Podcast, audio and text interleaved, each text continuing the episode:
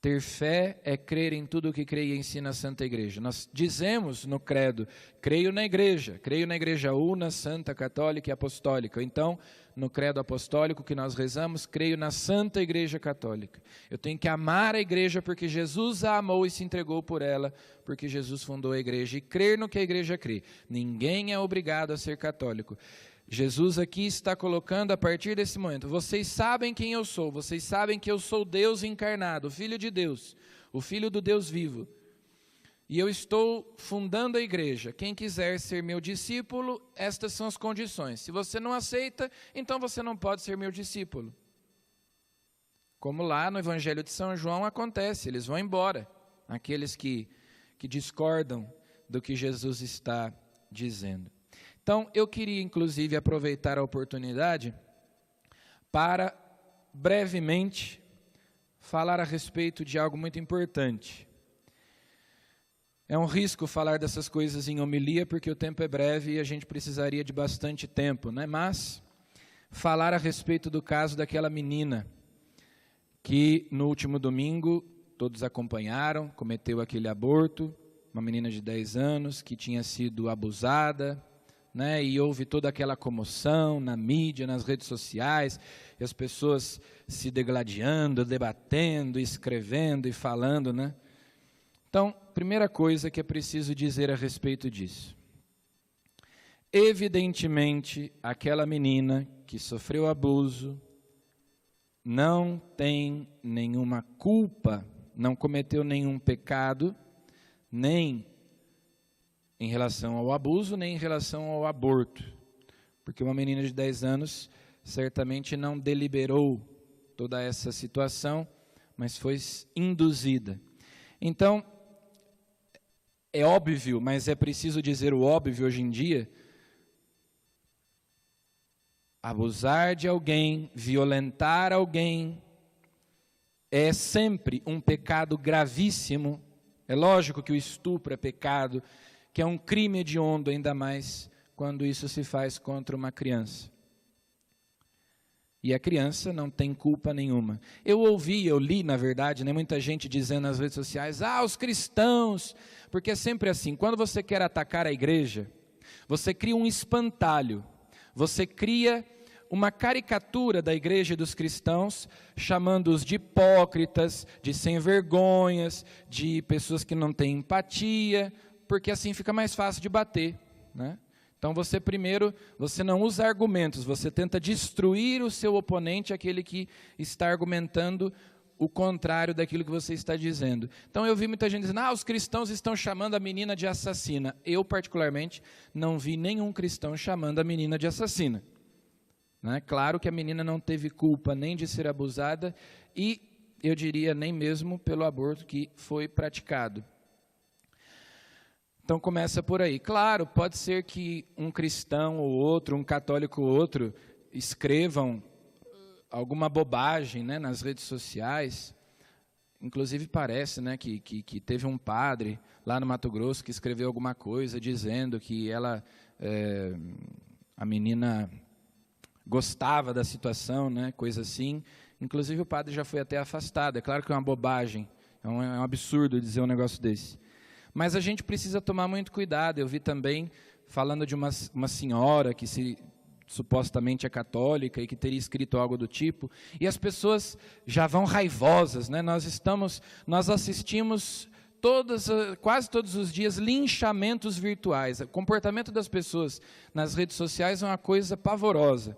Elas vão, né, alguém diz alguma coisa que desagrada um grupo, pronto, é um linchamento virtual e a cultura do cancelamento, né? Vamos cancelar, vamos lá, todo mundo, todo mundo xingando, vamos destruir aquela pessoa. As, essas mesmas pessoas que falam de amor, né? Nós temos que ter empatia. Mas falou que eu não gosto, nós vamos todo mundo lá e destruir aquela pessoa. Então, muito cuidado com aquilo que a gente compartilha. Outro dia mesmo eu vi alguém compartilhando assim, né, uma foto de um perfil de um rapaz e escrito assim: Este homem é um estuprador que estuprou não sei quantas crianças, nós temos que denunciá-la, não sei o quê. Bom, pode ser que alguém foi lá, tirou um print Né? Se alguém poderia ir lá no, no, seu Facebook, tirar um print da sua página, publicar e dizer a mesma coisa. E aí, até explicar que focinha de porco não é tomada, pronto. A pessoa já teve a sua vida completamente destruída. Então, muito cuidado. Né? As pessoas hoje têm dificuldade de raciocinar, elas se deixam levar no ímpeto, né, pelas paixões, pela emoção, pelos sentimentos, e elas xingam, elas gritam, elas debatem, se degladiam umas às outras. Então, sempre muito bom senso. Né? Então, claro, essa menina sofreu uma violência, uma agressão, que é um pecado gravíssimo, não para ela, a menina não cometeu pecado nenhum, mas o seu agressor cometeu um pecado gravíssimo e ele deve pagar diante da lei. Infelizmente, a nossa lei né, é muito branda. Provavelmente, se for preso esse rapaz, não vai ficar mais do que 5, 6 anos na cadeia.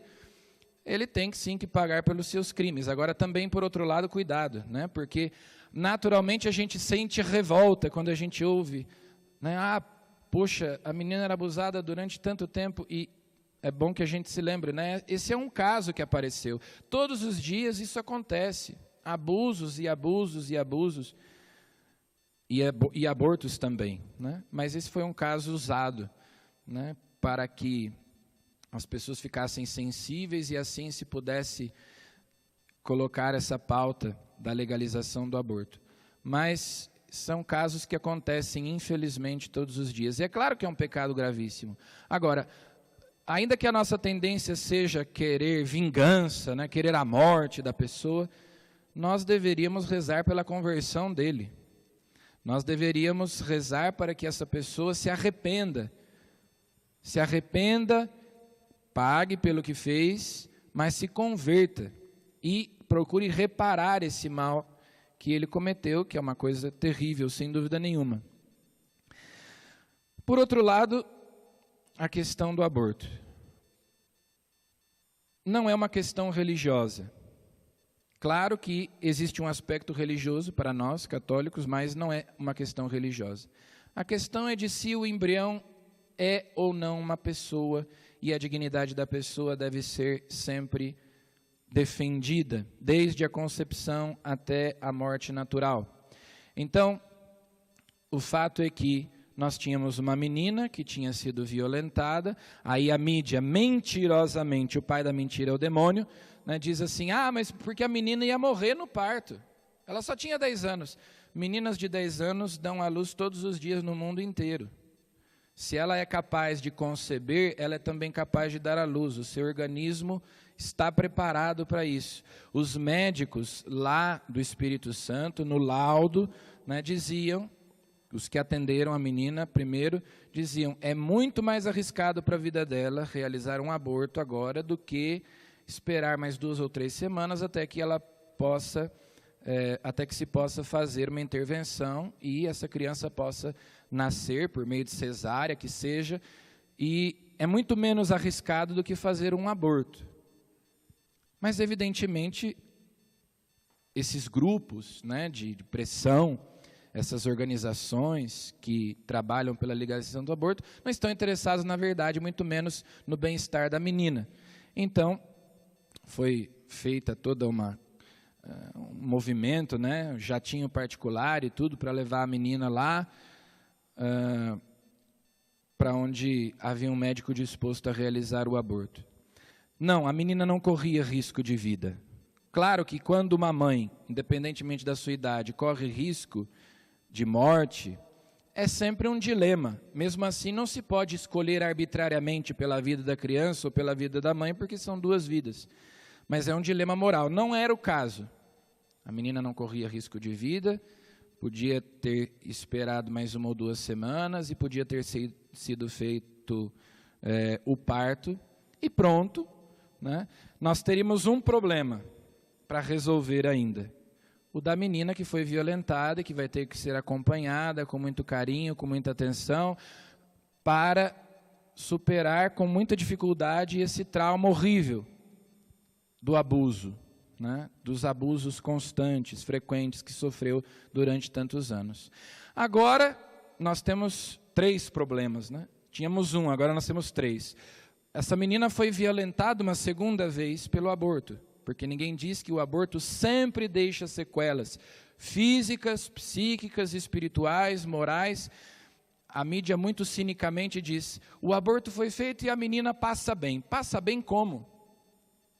Ela não passa bem. Ela tinha uma ferida que é a do, da agressão e agora tem uma outra para lidar pelo resto da vida dela, que é esse, que é esse aborto. Né? Que vai deixar e sempre deixa, tomara que não, mas é evidente que sempre o aborto deixa sequelas no corpo e na alma da pessoa. E a outra vida, que foi ceifada.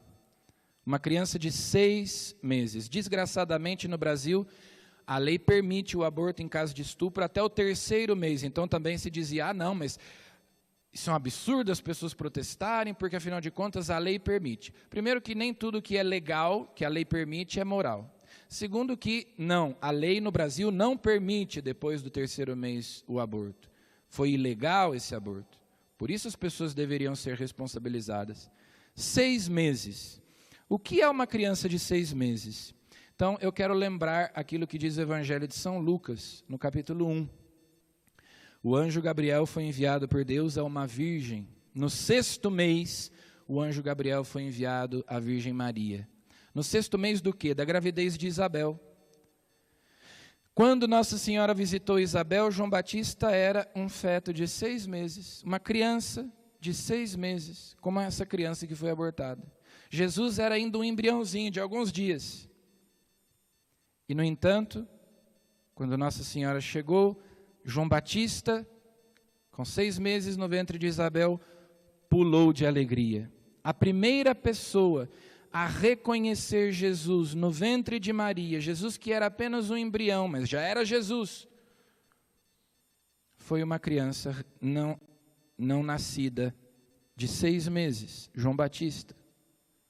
Então, é preciso que nós saibamos, e aí a gente vê, infelizmente, católicos né, nas redes sociais, defendendo e dizendo: eu sou católico, mas eu apoio, eu sou a favor do aborto, então, nesse caso, eu sou a favor. Gostaria de lembrar que a igreja aplica a pena de excomunhão imediata a todo católico que praticar, favorecer ou incentivar, aconselhar o aborto. Então, quem tem esse pensamento ou até manifestou esse pensamento, vá se confessar antes de comungar. Porque além de ser pecado, a igreja aplica a pena de excomunhão. Não pode fazer parte da igreja alguém que tem essa mentalidade da cultura da morte. Jesus é o Filho do Deus vivo. Eu não posso adorar o Deus vivo, eu não posso prestar culto ao Deus vivo e ser um propagador da cultura da morte. É o Deus da vida que eu sirvo, é o Deus da vida que eu adoro, no qual eu creio. Isso, infelizmente, é um sinal de que, como dizia o Papa São Paulo VI, a fumaça de Satanás entrou na igreja. O espírito mundano entrou na igreja. É um sinal do fracasso da nossa evangelização, da nossa catequese. E aí a gente até via, eu vi pessoas dizendo assim: eu sou católico desde criança, eu já fui catequista não sei quantos anos, eu trabalhei não sei quantos pastorais, mas eu sou a favor do aborto. Meu querido, você é tudo menos católico. Você não entendeu nada. Infelizmente,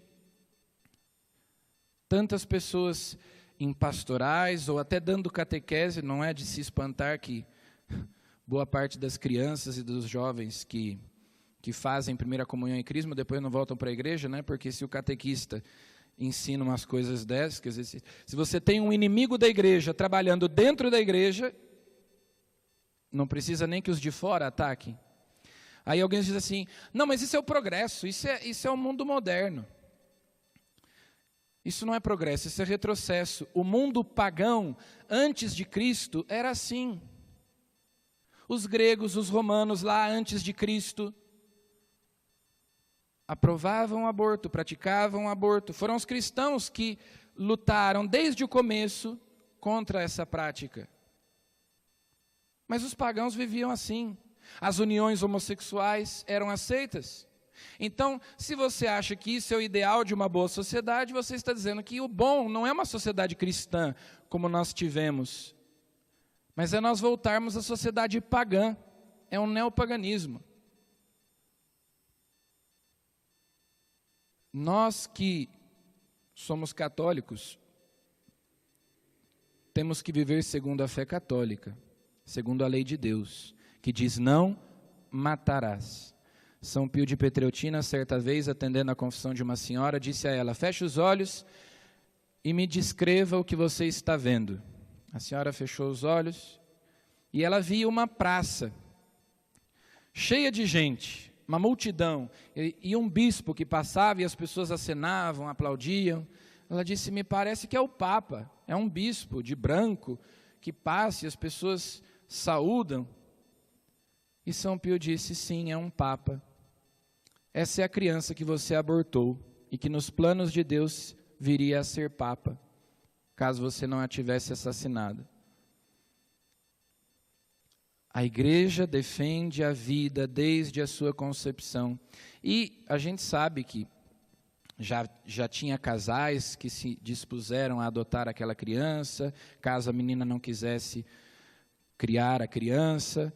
Já também a menina tinha recebido apoio de pessoas da igreja lá no Espírito Santo. Agora parece que tudo resolveu. Pronto. É muito cinismo, né? Pronto. Abortou, resolveu todos os problemas. Agora a menina não tem mais trauma nenhum, não tem mais problema nenhum. Segue a vida normalmente. É preciso muito cinismo para agir dessa maneira. Nós precisamos nos converter. Que as pessoas lá fora tenham esse tipo de mentalidade é aceitável, mas que nós, católicos, pensemos assim é inaceitável. É inaceitável e nós precisamos nos converter. O aborto é a Eucaristia do demônio. É um sacrifício oferecido todos os dias. É uma pandemia, né, que infelizmente nós temos muito pior do que essa, que mata milhões todos os anos de crianças. Jesus disse: Isto é o meu corpo, em relação à Eucaristia, é o meu corpo dado por vós para dar a vida. E aqueles que militam a favor do aborto usando palavras bonitinhas como direitos reprodutivos, claro, porque o, di o diabo é esperto, né? Você não vai dizer eu sou a favor do aborto. Ah, eu sou a favor dos direitos reprodutivos. Olha que bonito. E aí dizem: Isto é o meu corpo, como Jesus disse, mas não para dar a vida, para tirar a vida. É um sacrifício no altar de Satanás, cada aborto. E são milhares, milhões, todos os anos. E depois as pessoas, quando acontecem desgraças, dizem que Deus é injusto. Ou então o argumento é curioso, as pessoas dizem, ah, parem de julgar, vocês são hipócritas, Deus é amor, Deus não julga ninguém. Deixa matar. Deixa fazer o aborto. Por quê? Porque Deus é amor. E como Deus é amor, então vamos matar. Esse é o, o nível do argumento que as pessoas usam. As pessoas estão com a mente obscurecida empedernidas no pecado e não conseguem enxergar um palmo diante da sua frente. Com a mentalidade pervertida por ideologias. Mas nós, nós temos que rezar, porque há uma luta espiritual. Vejam, não é contra homens que nós estamos lutando, é contra o maligno. As portas do inferno, o poder da morte não poderá vencer a igreja, mas irá combater a igreja até o fim do mundo. Esse aborto foi feito no último domingo, que era dia da solenidade da Assunção de Nossa Senhora. Encerramento da Semana Nacional da Família e segundo dia da Quaresma de São Miguel Arcanjo. É um ataque do demônio. As portas do inferno não prevalecerão. O poder da morte não vencerá a igreja, mas nós temos que estar combatendo, rezando, rezando por tantas pessoas. E esses que defendem o aborto são os mesmos que debocham da igreja quando nós falamos em castidade, quando nós falamos em pureza, que o corpo humano é sagrado, que o, o, o sexo tem que ser vivido com responsabilidade dentro do matrimônio, destinado à procriação, que sexo não é lazer, não é esporte, não é diversão que ele é destinado à procriação, que ele tem que ser vivido no matrimônio. Aí as, essas mesmas pessoas debocham, tiram sarro, dizem que a igreja é atrasada e ensinam os adolescentes a viverem a sua sexualidade de modo irresponsável, promíscuo, e depois, quando essas desgraças acontecem, ah, fazer o quê? Aborta? Ah, a culpa é da igreja. Nós, nas nossas famílias, temos que lutar pela pureza, pela para ensinar as nossas crianças, os nossos adolescentes, os nossos jovens, o valor sagrado da vida humana, da sexualidade, que o meu corpo é templo do Espírito Santo, para fazermos frente a essa cultura da morte. Nós temos essa responsabilidade. E quando você tem dúvidas a respeito de algum assunto relativo à fé, à moral, pergunte a um padre. Vá ao site de algum padre, algum bom site católico. Leia bons livros católicos, porque tem gente que é assim, tem dúvidas sobre a fé da igreja, vai perguntar para os inimigos da igreja o que, é que eles pensam da igreja. Aí sai envenenado, com ódio da igreja. Lógico, foi perguntar para o diabo o que ele achava, em vez de perguntar para a igreja, em vez de perguntar uh, para os pastores da igreja, né? Nós temos que nos formar, nos preparar, conhecer a nossa fé. É um momento de decisão. Quer ser meu discípulo? As condições são essas. Não quer? Tchau e benção. Porta da casa é serventia, porta da rua é serventia da casa. Foi o que Jesus disse lá. Agora, não é possível que as pessoas se digam católicas e desprezem a fé católica, a moral católica. Eu tenho que amar a igreja, porque Cristo a amou e se entregou por ela. Porque a igreja é dele, minha igreja. E a igreja é a coluna e o sustentáculo da verdade, como diz São Paulo. Nós não somos donos da verdade. Nós somos servos da verdade. Nós somos servos da verdade que é o próprio Jesus. Nós temos que crer.